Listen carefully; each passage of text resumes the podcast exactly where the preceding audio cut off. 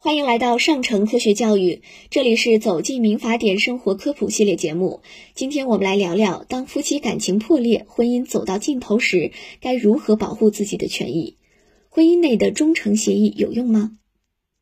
男方小侯与女方小花是夫妻，经济条件不错。二零一九年四月，小花起诉要求离婚，理由是小侯离婚后因工作原因出差较多，小花发现小侯有出轨的迹象。小侯承认其婚外情，但表示会悔改。于是，小花让小侯写下保证书，承诺如再出现出轨的情形，补偿小花三十万元。同时还约定，小侯将自己名下位于老家的房产转让给小花。二零二零年二月，双方办理了产权登记，小花也因此向法院申请撤诉。二零二零年六月，小花再次发现小侯在出差时出轨，于是起诉离婚，要求小侯依保障书赔偿小花三十万元，并分割夫妻共同财产。共同财产中包括小侯银行账户中的十九万元。小侯辩称，保证书是在小花威胁之下做出的，不同意支付三十万元，同时要求小花退还老家的房产。女方要男方履行补偿三十万的承诺，男方想要回已经过户给女方的房产，这些法院能支持吗？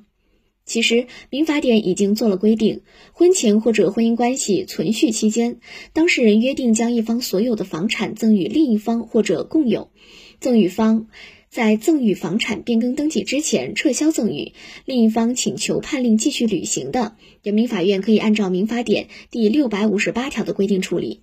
民法典第六百五十八条则规定，赠与人在赠与财产的权利转移之前，可以撤销赠与。经过公证的赠与合同或者依法不得撤销的，具有救灾、扶贫、助残等公益、道德义务性质的赠与合同，不适用于前款规定。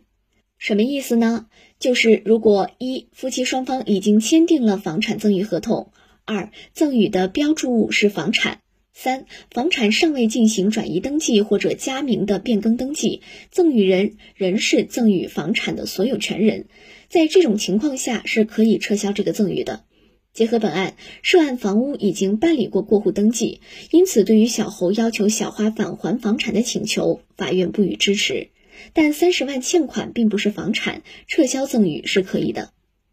实践中经常会出现夫妻在婚姻关系存续期间签署忠诚协议的情形。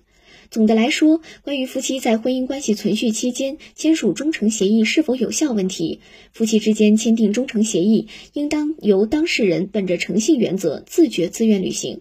法律并不禁止夫妻之间签订此类协议，但也不赋予此类协议强制执行力。